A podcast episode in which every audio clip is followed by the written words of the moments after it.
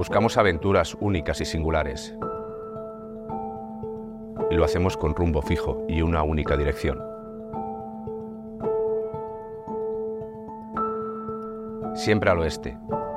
Una serie de aventuras de Zenda y Alabra. Pues qué bien que estamos de vuelta en Siempre al Oeste con mi querido Carlos como co-entrevistador. Yo soy Edu Galán y aquí la persona extraordinaria que tenemos a tu izquierda y a mi derecha es Lara Siscar. Que Lara, Lara, por presentarte, eres periodista, eres presentadora de- del telediario de la 1 los sábados y los domingos, no me equivoco. No, no, en absoluto. Lo que pasa lo de ser presentadora ya sabemos todos que siempre es circunstancial.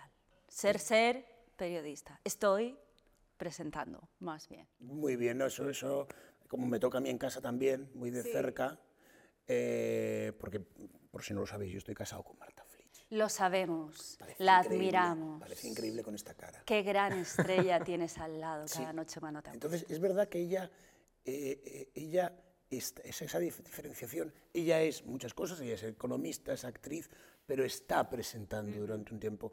Tú, Es que es muy importante. antes de, de presentarte, ¿por qué, ¿por qué ves lo de la presentación de una forma, le pongo un adjetivo, eh, volátil? Pues primero porque eh, me parece una obviedad que es algo temporal, es, una tarea más que tenemos los periodistas, los periodistas que nos dedicamos a, a televisión o los periodistas que hacen radio como, como locutores, que al fin y al cabo es más o menos lo mismo, solo que el concepto de imagen, pues bueno, no es tan presente. Pero también porque uno no puede hacer de la presentación, es decir, de aquello de yo soy la persona que traslada a quien nos esté viendo y escuchando las noticias como si fueses el elemento más brillante. Visible eres porque lo eres, pero hay alguien que puede pensar que también eres el más brillante. Eso no es cierto y es muy importante que los periodistas eh, no lo olviden, porque a veces se puede confundir un poquito el, el papel de simplemente transmisor de información con el de se lo voy a contar a mi manera y van a ver cómo es la mejor manera. Eso ya me parece un poquito peligroso en un periodista. Con respecto a, a- esa, a lo, que, lo que estabas comentando, entonces sería una cosa un poco contradictoria, me puedes llevar la contraria porque esto es así, eh, es una cosa un poco contradictoria de, de tener un ego muy fuerte en el sentido de que te puedes considerar lo que tú decías más brillante o más, más centro de la atención, pero a la vez ese mismo ego yo encuentro también una debilidad precisamente por eso, pues es la contradicción, ¿no? Por ser el centro de las miradas. ¿Alguna vez te ha agobiado esta, esta dualidad? Creo que lo he tenido siempre bastante controlado por una cuestión de temperamento. Mi temperamento es bastante calmado, es sensato, eh, no es tendente, digamos, a querer ser siempre el centro de atención. Por ejemplo, ahora mismo siento, me siento así ligeramente cohibida por estar aquí. ¿No? En, eh, Normal, no eres en la medio de, vosotros dos, Carlos, Edu, porque Claro, yo no me veo el interés, pero me gusta que vosotros me lo veáis. Eh, entonces, creo que yo no he llegado a correr el riesgo. Es cierto que un poco de ego tienes que tener, el que te dé la autoconfianza suficiente como para ponerte ahí a hacer una emisión en directo en la que te pueden pasar cosas que no estén guionizadas, ¿no? Pero yo creo que no, aunque sí que existe un riesgo a nivel general en esta profesión, de creerte que eres especial. Entonces creo que las personas que hacemos el trabajo que yo estoy haciendo ahora tenemos ciertas cualidades, pero no somos personas especiales. A eso me, me refería, que no hay que olvidarlo nunca.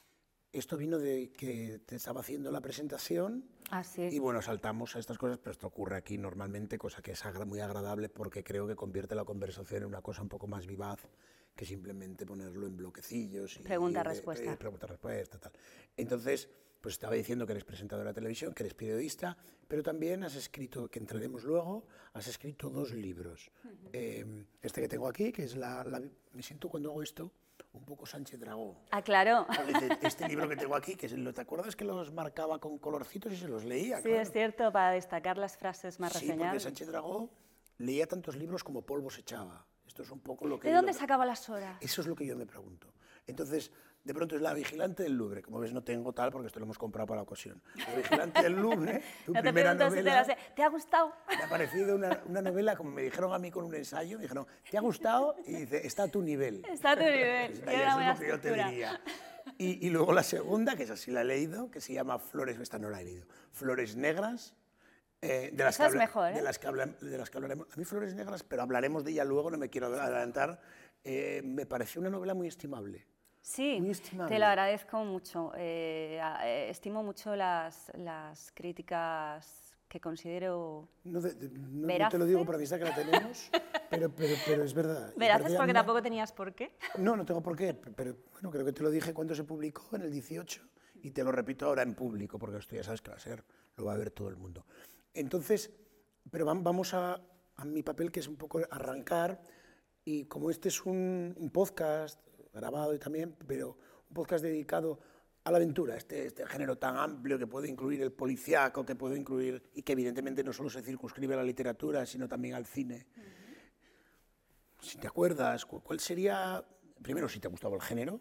Entiendo yo que de niño a quien no le gusta ese género, pero, Siempre, pero puede claro. ser. Que no ha Eh, disfrutado con Robin Hood. Claro, entonces, ¿con cuál primera novela, película de aventuras te quedaste temblando? Vale, eh, la primera. No sé si es exactamente una peli de aventuras al uso eh, o un thriller, pero igual sí. Hay una película que me, fascinó cuando la vi y yo, bueno, vivía con mis padres, era pequeña, no puedo decir exactamente la edad porque soy incapaz de recordarlo, pero podría tener 11, 12 años. La pillé por la 2 a altas horas de la madrugada porque yo llevaba ritmos raros y, horarios extraños para una niña de esa edad. Eh, y entonces pillé una peli que, que además era, como, e- era muy bizarra, ya me lo parecía en el momento, y después cuando la he revisado todavía más. Una película de aventuras pero de ciencia ficción, que en aquel momento no sabía quién era el director, después descubrí que nada menos que era David Lynch.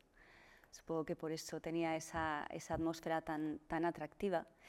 Y además estaba basada en, en una saga que después leí con fruición desde el primer hasta el último tomo, que era Dune, de Frank Herbert.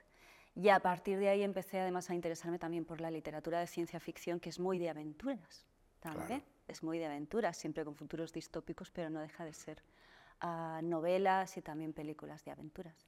Así que me quedaría que yo recuerde ser tan pequeña como para no entender exactamente qué estás viendo, pero quedarte ahí agarrada a, una especie de cosa mágica y extraña que no entiendes pero disfrutas. Dune, pero la versión primera, la de David Lynch. David Lynch. Vamos a hablar un poco de Dune, fíjate. El, primero, eh, Dune, yo, he sido incapaz de leer toda la saga, pero tiene una complejidad brutal. Pero la visión de, de Lynch para una niña de esa edad, yo estoy recordando eh, la, la muerte de Harkonnen o, o tal, debió Del barón ser- Harkonnen, eh, esa de- imagen debió- horripi- de- con, esas ampollas constantes que eh, eh, y con explotaban. esas, esos tubos y tal. Y luego el momento de, yo, yo lo recuerdo tremendo también, el momento del cubo, ¿no? El Sí. momento de la mano. Eh, cuéntame un poco más qué personajes te gustaban y, y la saga cómo aguanta, porque tiene un montón de secuelas, si mal no recuerdo. Sí, sí, ahora no recuerdo exactamente cuántos son los Sí, sí, ejemplares, son unos pero no sé si eran cuantos. Cinco, seis. seis. Lo que pasa es que el último, los dos últimos, lo escribió ya el, el hijo Mm. y no, no eran exactamente igual, pero los, los libros originales, los que, los que escribió eh, Frank Herbert, eh, son magníficos. Eh, yo creo, aparte del horror que, que te despierta la familia, de, la familia Harkonnen, ah, también tuve una especie de crash, de enamoramiento con Leto Atreides, que ya no sé si recordarás que era el mismo actor que hacía de policía después en la serie. Claro. claro, de que mató a Laura Palmer. Y entonces fue como una especie de fascinación, pero insisto, ¿eh? o sea, no acababa de entender qué era lo que estaba viendo, pero me, me quedé enganchada a eso.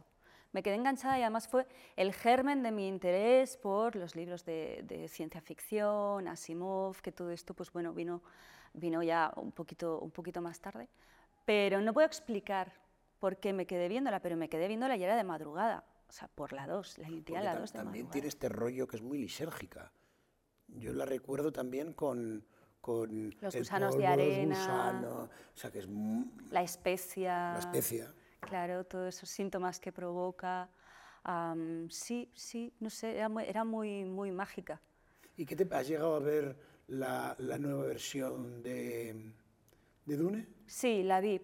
¿Y qué te ha parecido? Bueno, me gustó porque me gusta la historia, soy casi casi incondicional, pero me sigue gustando más la versión de David Lynch. Y luego es que de Timothy Chalamet no te puedes, no puedes tener un crash. Si estás teniendo un crash, estás teniendo un- Demasiado un, joven, ictus. sé. Es decir, es una persona que parece hecha de celofán.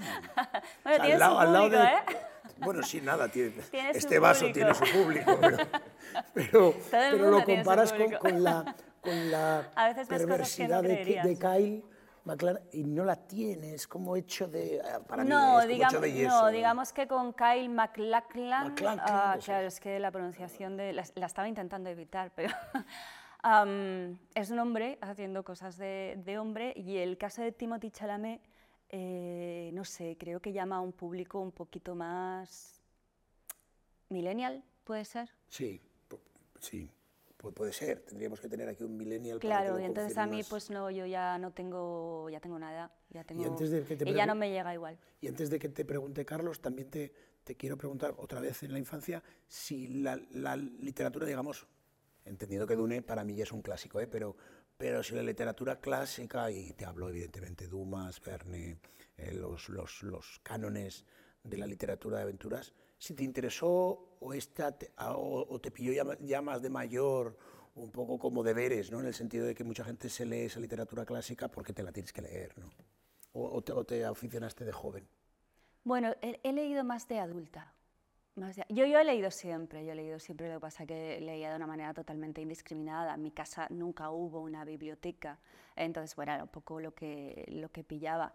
Ah, más de adulta ha sido cuando he podido escoger qué es lo que leía y he disfrutado mucho de Dumas, he disfrutado mucho del Quijote, que es esa gran novela de, aventuras.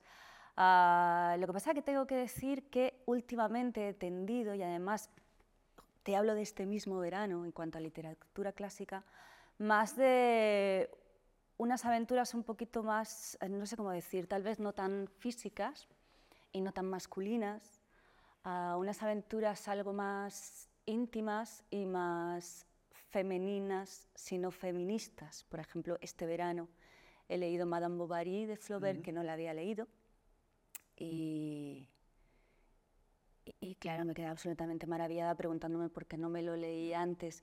Y también es una travesía intensa, una travesía vital, en la que apenas hay desplazamiento físico por parte de Emma Bovary, porque como ella bien dice, las mujeres no pueden hacer nada.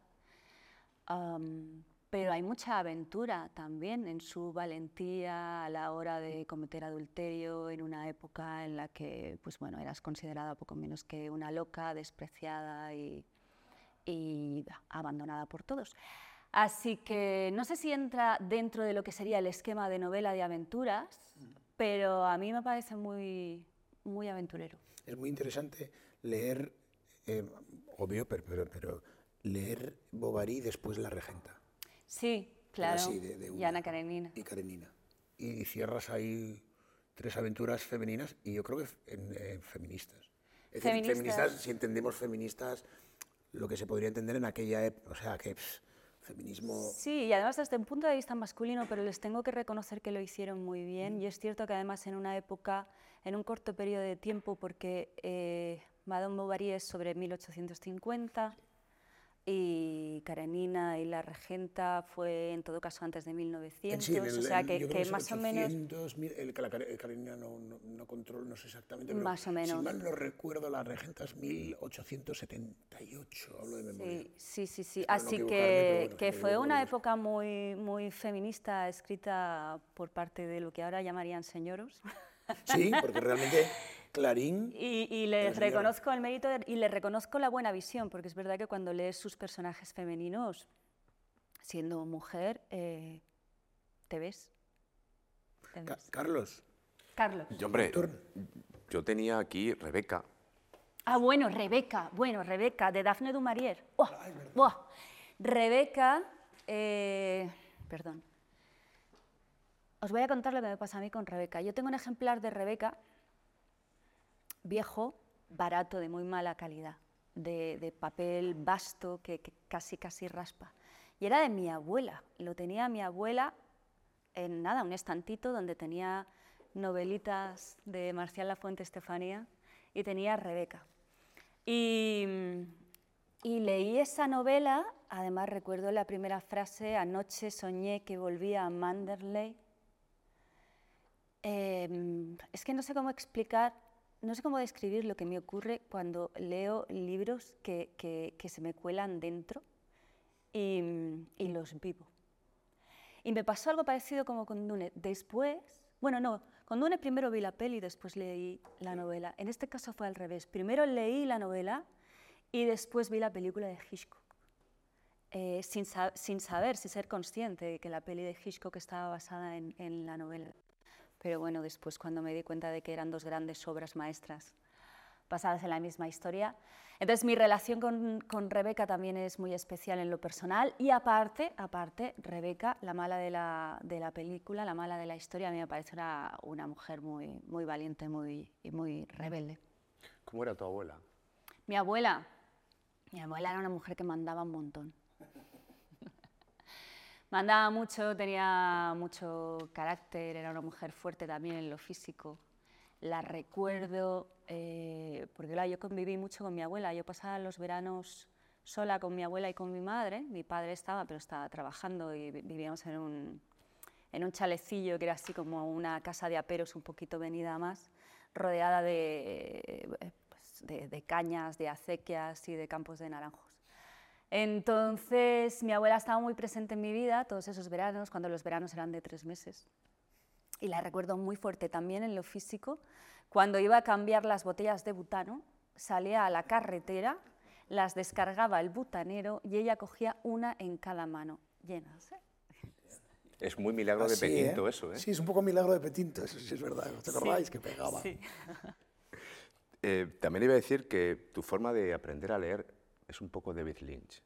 ¿Ah, sí? O digamos, on the road. Porque tú aprendiste a leer en la carretera Absolutamente para on no the road. vomitar. Absolutamente on the road. Sí, em, aprendí a leer en la carretera para no vomitar. ¿De dónde viene esa pregunta? Viene por las referencias literarias que tenías de pequeña. Sí. Pero es que eh, son muy anarcas, pero son muy anarcas porque no, no hay guía. Claro. Quiero Pero bueno, decir es lo que interesante. leía lo que me caía entre manos. Por ejemplo, em, he leído eh, casi todas las novelas de Stephen King, porque mi prima hermana eh, estaba inscrita en el círculo de lectores y a ella le gustaban las novelas de Stephen King. Entonces, cuando en mitad del verano venía algún día a cenar con nosotros o lo que sea, me traía las novelas que ella ya se había leído, que casi todas eran de Stephen King. Que también es muy de aventura. Sí, no, Sí, no, es que justo iba a es muy de aventuras. Y sí, después, por ejemplo, on the road, pues claro, eh, no sé, conversando con amigos ah, con los que, bueno, tienes una relación más o menos de confianza y te, y te hablan de la generación Beat y tú no sabes qué es la generación Beat, porque además ah, yo estudié siempre ciencias, am, pues tú quieres mejorar tu formación literaria y unir de algún modo lo que es em, un saber estructurado y con, con pozo, con base, con el disfrute del leer por, por leer. Entonces sí, te sumerges en la lectura de la generación Beat, lees On the Road, lees eh, Y los hipopótamos sirvieron en, en sus tanques.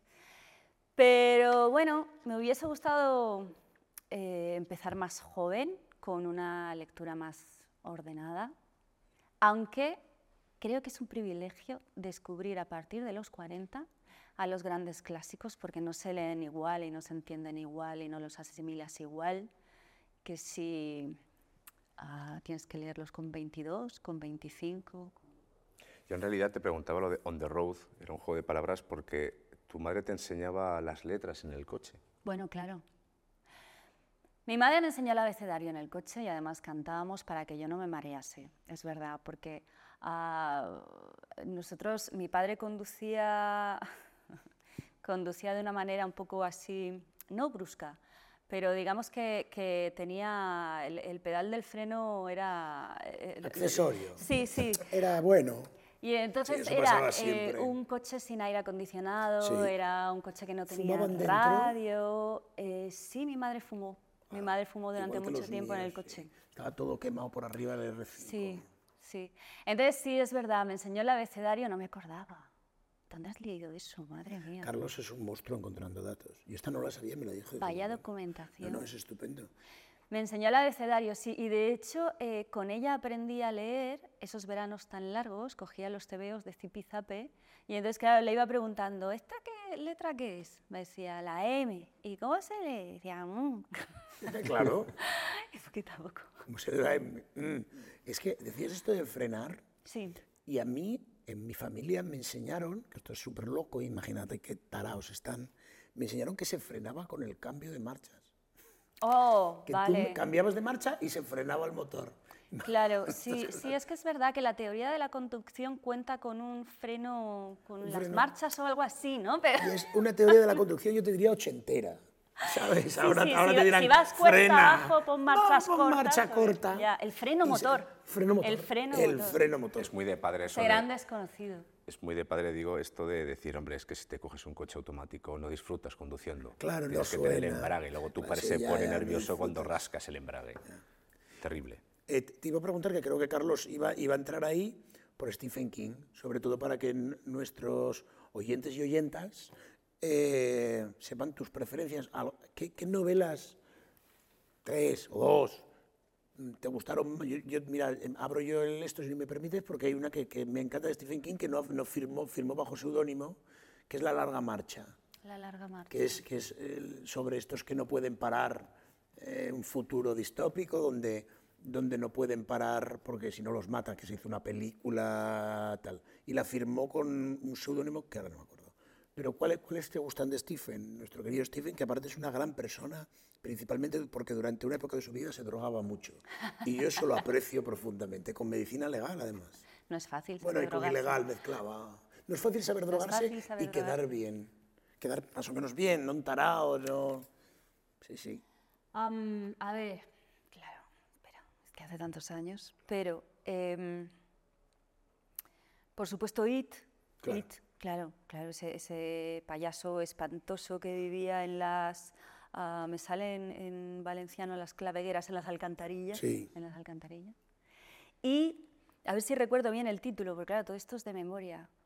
Creo que era algo así como Ojos de Fuego. Era Sí. la niña Ojos que tenía fuego. poderes telequinéticos en los que claramente se ha basado el personaje de Eleven en Stranger Things. Efectivamente, bien visto, bien visto. Y que se hizo una película, ahora se ha hecho un remake recientemente, pero se hizo una película que era con Kirk Douglas y con, que hacía de la niña de, de Ojos de Fuego, Drew Barrymore, que también, volviendo a Stephen King, como era una niña, pero ya se drogaba. Porque Drew Barrymore, Drew Barrymore decían, coño, esta niña, que tiene, ojo, tiene ojos de fuego y ni la hemos maquillado. Y tenía ojos de fuego puestos, porque los venía puesto, puestos. porque los niños en aquella época era la nada y les daban droga y tal. Bueno, era los 70. Era otra época. Te iba, te iba a preguntar sobre la tele.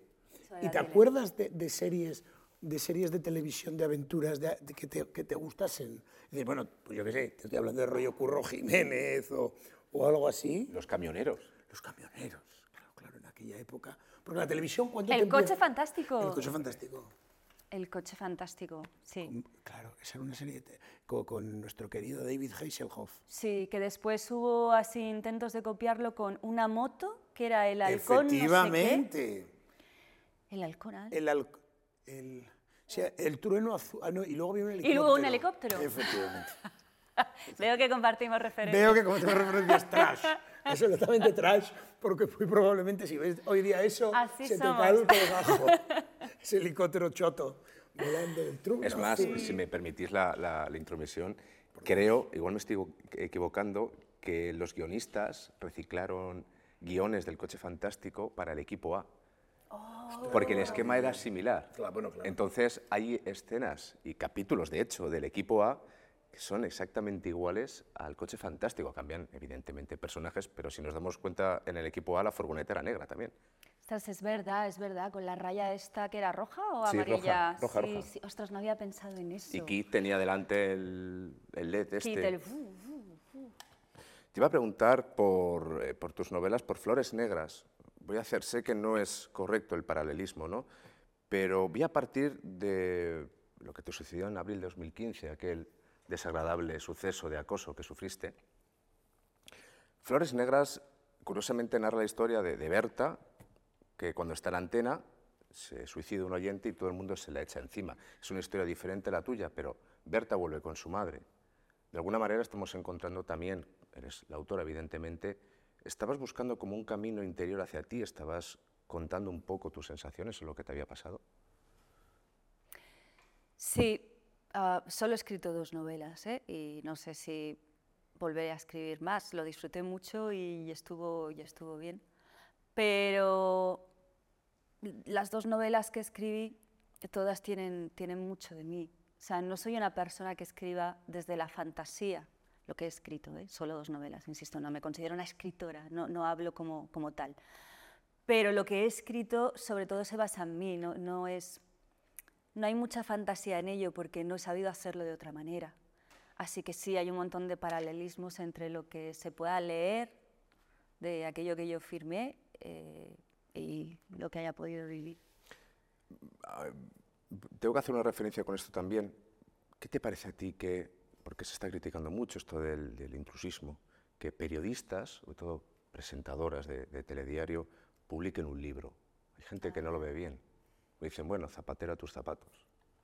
Sí, es verdad. De hecho, una vez me hicieron una entrevista cuando publiqué La Vigilante, una periodista cultural, que me preguntó algo así como, bueno, y entonces, ¿tú qué opinas? ¿No ves justificado que los periodistas, digamos que nos dedicamos a la cultura y que somos intelectuales, os pregunté a las presentadoras si no estáis aprovechando la popularidad? Algo así me preguntó.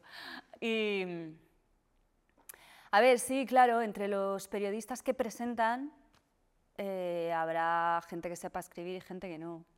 Como entre los escritores que viven de publicar hay gente que sabe escribir y gente que no. Y mm, insisto en que yo creo que circunstancialmente soy presentadora. Soy- me considero periodista ante todo y los periodistas han escrito desde siempre.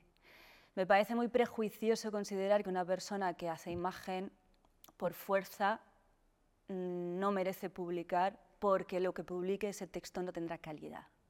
Me parece que por parte de los periodistas que se consideran culturales, intelectuales o más cultos que los que hacemos, por ejemplo, televisión o nos dedicamos a la actualidad pura, eh, me parece que habla más de sí mismos que de los demás. Y escribir no es fácil, sobre todo cuando escribes sobre ti. Nunca es fácil. Incluso escribir un libro malo es difícil. Hay que hacerlo, hay que hacerlo. Cuesta un montón. Este, este primer libro de La Vigilante del Louvre, ¿de dónde te sale? Pues mira, de- del cuadro de Gustave Courbet, El origen del mundo, que, que es tremendamente impactante por sí mismo, que aquella persona que ahora mismo no lo tenga en mente, si en Google teclea El origen del mundo, Gustave Courbet, verá que es, es- es un coño hiperrealista, eh, dos muslos de mujer abierto y, y- y, bueno, un órgano femenino que te impacta muchísimo por su sola visión. Entonces, cuando a mí me ocurrió y me impactó tanto, eh, me pregunté el por qué. ¿no? El por qué yo, que soy mujer y que estamos hablando de una parte de mi cuerpo, me produce esa especie también de... No sé, es como, es como un shock, hay algo de, de extremo pudor, es una especie de... No, no- llegas a, a avergonzarte, pero, sí que hay algo alrededor de, eso, ¿no? Esta cosa tan social de... "Jo, ¿por, qué, me molesta ver esa imagen?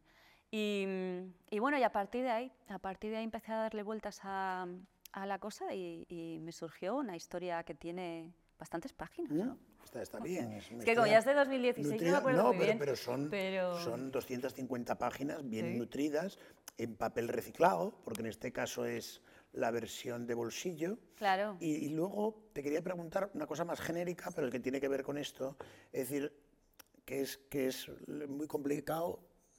La gente cree que lo complicado es el viaje, ¿no? Esto me lo decía mucho un profesor, el viaje es muy como el irse, ¿no?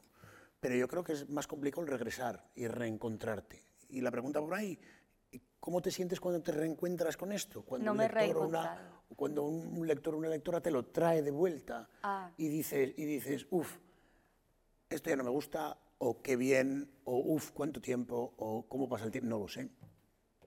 Siento cierto extrañamiento, porque es que, claro, em, se publicó en 2016, lo que quiere decir que probablemente, digo probablemente porque de verdad, eh, que, no recuerdo exactamente la fecha, pero eh, lo escribiría en, a lo largo de 2014, 2015 lo remataría, las revisiones, tal. Es mucho tiempo, son muchos años, todos crecemos, todos me siento un poco como muy orgullosa, muy orgullosa, además estoy muy, muy orgullosa también de, de, la historia, ese libro me gusta, pero es como si ya no fuese yo. Me siento como cuando en el telediario una vez el que era mi compañero Luis Guilera me puso las imágenes de mí misma dando los puntos en Eurovisión. Claro, que yo me vi y entonces me preguntó, porque además yo no estaba preavisada y me preguntó en directo, me dijo, bueno, ¿tienes algo que decir? y, me y me salió una frase que afortunadamente em, es defendible. Dije, bueno, fue un gran momento en su momento, porque, em, claro, no soy la persona ya que, que, escribió, que escribió eso en la forma y en el fondo, entiendo. Así que sin rechazarlo, sin rechazarlo, pero ojalá lo pudiese reescribir. Ya, ¿y te pasa lo mismo con, Flores Negras? Con Flores Negras me pasa más, porque eh, Flores Negras fue una historia que creo que estaba por rematar. Flores Negras fue una especie de eh, experimento que intenté hacer conmigo misma y que se publicó, pero creo que todos nos precipitamos un poco, creo que la novela no estaba todavía por publicar, creo que hubiese podido llegar a ser mejor de, lo que es. Y como soy consciente de ello y no lo puedo esconder, pues, pues, cada vez que se me cita el título, lo que me viene a la mente es, joder, ojalá le hubiese, le hubiese echado más mano, ¿sabes? Pero bueno, forma, forma parte de la insatisfacción propia de, de, los periodistas cuando nos podemos hacer cosas, ¿no? O sea, tan acostumbrados como estamos de hablar de lo que hacen los demás, cuando hacemos, cuando hacemos cosas a veces nos quedamos un poco de, ah, no sé. ¿Y el proceso de escritura te cuesta? No. O sea, tú ahora, a tu ahora, si te dicen que tienes que escribir otra, no, te costaría, si, si, tienes el tiempo, me refiero, entendiendo que tienes el tiempo. No, no, a mí me, me cuesta ponerme, me cuesta ponerme como todos, porque soy bastante vaga y procrastino muchísimo. Pero cuando me siento, me sucede en la escritura como como con la lectura. Y es que ya eh, no me doy cuenta de que pasa el tiempo. No me doy cuenta. Y, nunca es demasiado tarde y nunca llevo demasiadas horas. Lo que pasa es que, claro, te tiene que apetecer ponerte. Desde, desde la pandemia eh, me apetece cada, cada, vez menos estar sentada frente a un ordenador y cada vez más estar en la calle, así que por eso digo que no sé si volveré a escribir nunca nada más pero tampoco creo que la sociedad lo esté esperando. Pues Carlos, cierras y hablamos del, libro, del libro escogido por Lara. Yo iba a hacerle antes una pregunta periodística, que es ¿cuál es el, resultado de la fórmula honestidad más tiempo, ya que estamos hablando del tiempo? Honestidad más tiempo, más tiempo presente o más tiempo en experiencia. En experiencia. Pues tal vez ser consciente de las limitaciones cuando eres honesto contigo mismo y llevas ya unos años de carrera, eres más consciente de aquellas cosas que creías que podrías hacer y que has visto que no. Creo que es, eso, ¿no? Al final se resume en conocerse más a uno mismo. ¿Y la, inteligencia humana crees que, no está concebida para la verdad, sino para la supervivencia? Mm. Tal vez debería pensar más en esa pregunta antes de responderla. pero creo que estamos, ah, tendemos más a la supervivencia que a la verdad, por supuesto sacrificando la verdad si es necesario. Y ahora sí voy con El enigma de las arenas. También creo que hay supervivencia en ese libro por la forma en que se cuenta la historia y en cómo llega. A mí me, pareció muy interesante también que fuera una novela náutica, se le puede decir náutica. De hecho, Pérez Reverte la tiene en su biblioteca eh, flotante. Yo quería saber por qué has elegido este libro. Claro, tenía que ser un libro de aventuras, porque es, de, lo que, de lo que trata esta conversación y además me, parece muy, muy retador, ¿no? que dentro del mundo de la aventura uno tengo que escoger un libro que, que bueno, que, además le haya aportado algo en, la vida. Y este libro en, en, particular, El Enigma de las Arenas, lo leí cuando llevaba poco tiempo en Madrid. Yo vine a Madrid en 2007, así que pues hace ya más de, más de 15 años. Eh, y lo leí de pura casualidad porque compré un ejemplar en una librería de segunda mano porque eh, estaba muy barato y entonces no me puedo resistir a los, a los libros que son baratos y que tienen títulos atractivos. Y El Enigma de las Arenas lo tiene, porque además tiene así como una especie de halo kitsch que, que, bueno, no me pude resistir. Y lo leí, lo disfruté muchísimo, lo disfruté muchísimo, pero es un libro muy raro. Es un libro extrañísimo. Es un libro que eh, te habla con extremo detalle sobre el arte de la navegación. O sea, te habla de, de velocidades del viento, te habla de profundidades, te habla de, y, crees que alguien que no navega, porque yo no navego, no, podrá soportar tanto detalle, tanta descripción, pero está tan bien escrito, es tan magnífico, la historia es tan... Ah, te atrapa, te coge de los pelos y, te lleva desde el principio hasta el final, que no, que no lo pude soltar. Y entonces investigué además un poco sobre, sobre el autor. Mm. Y claro, el autor está al nivel de la novela. La novela si ¿Queréis que os cuente de qué va? Sí, por favor. Vende la parte como es de la editorial de la casa, igual nos cae algo. Es verdad, es verdad. Tú si, si fuese otra editorial. tiene la editorial de la casa? Sí, es que el que las escoge está bien, es un gran capital. Claro, mi ejemplar está un poco, está un poco más, más hecho polvo, está incluso en parte descuadernado, pero. Ah, se trata de dos amigos.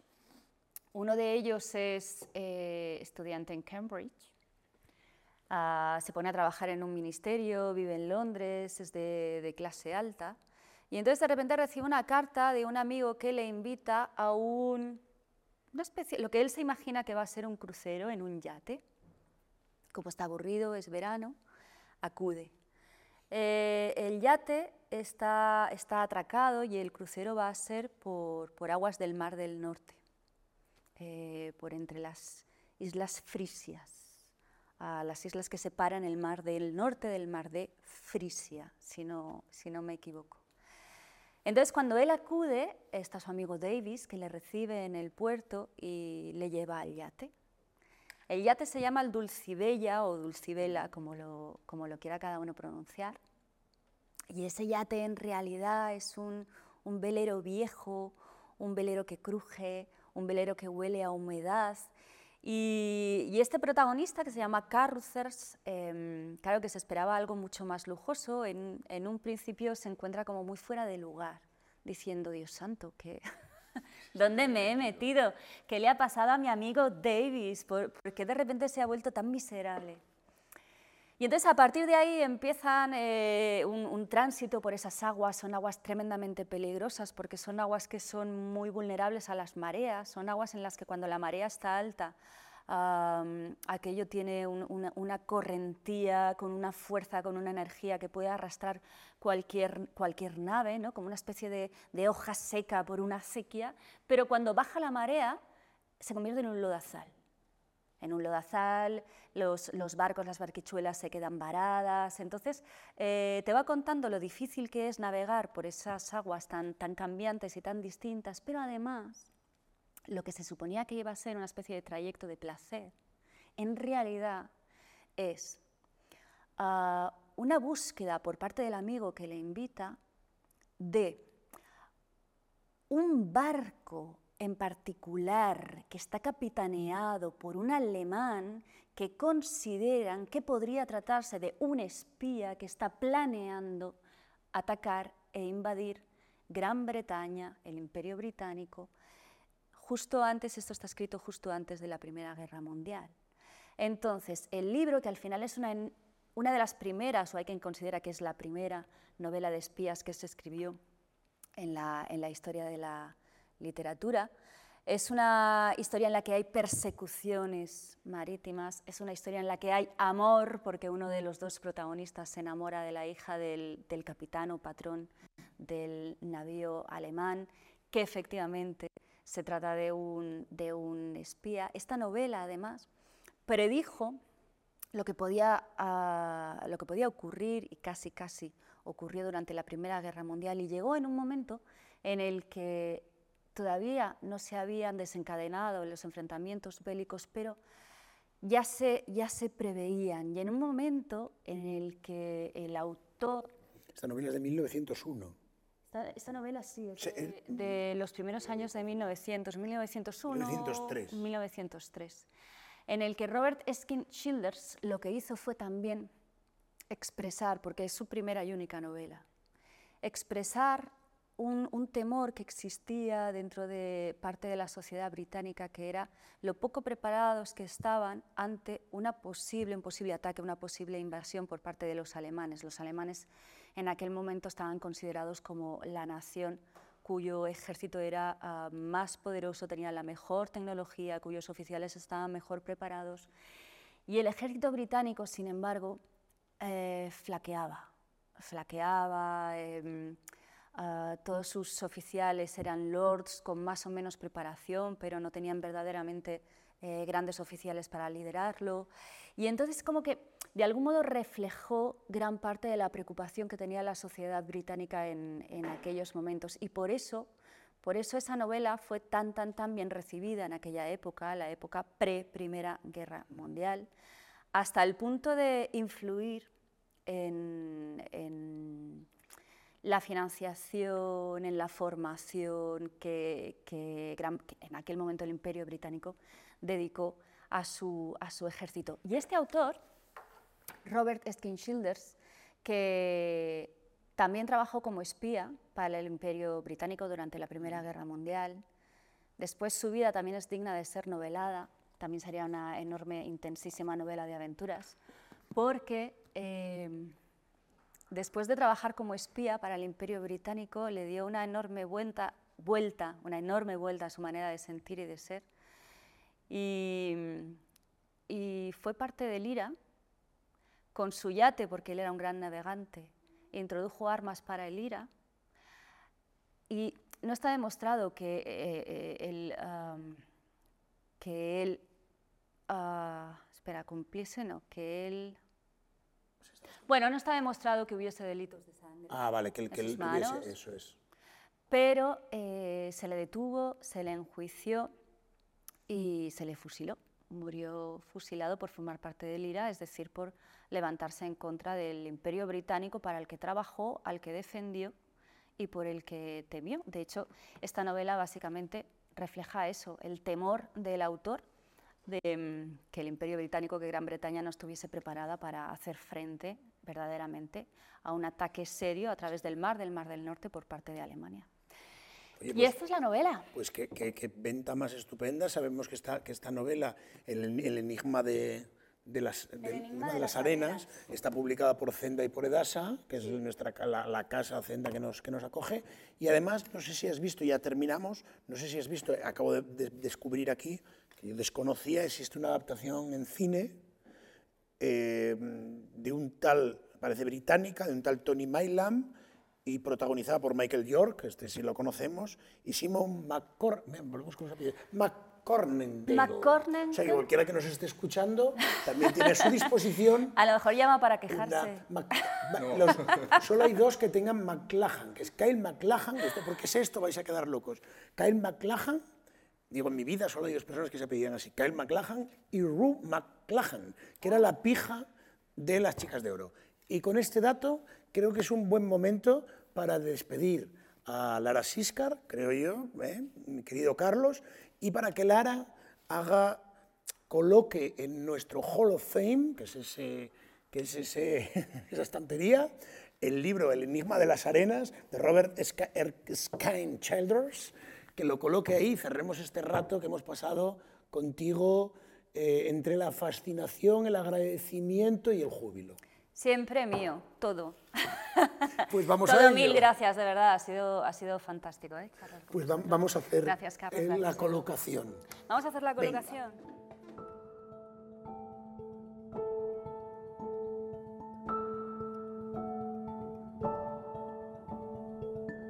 Siempre al oeste. Una serie de aventuras de Zenda y Alabra.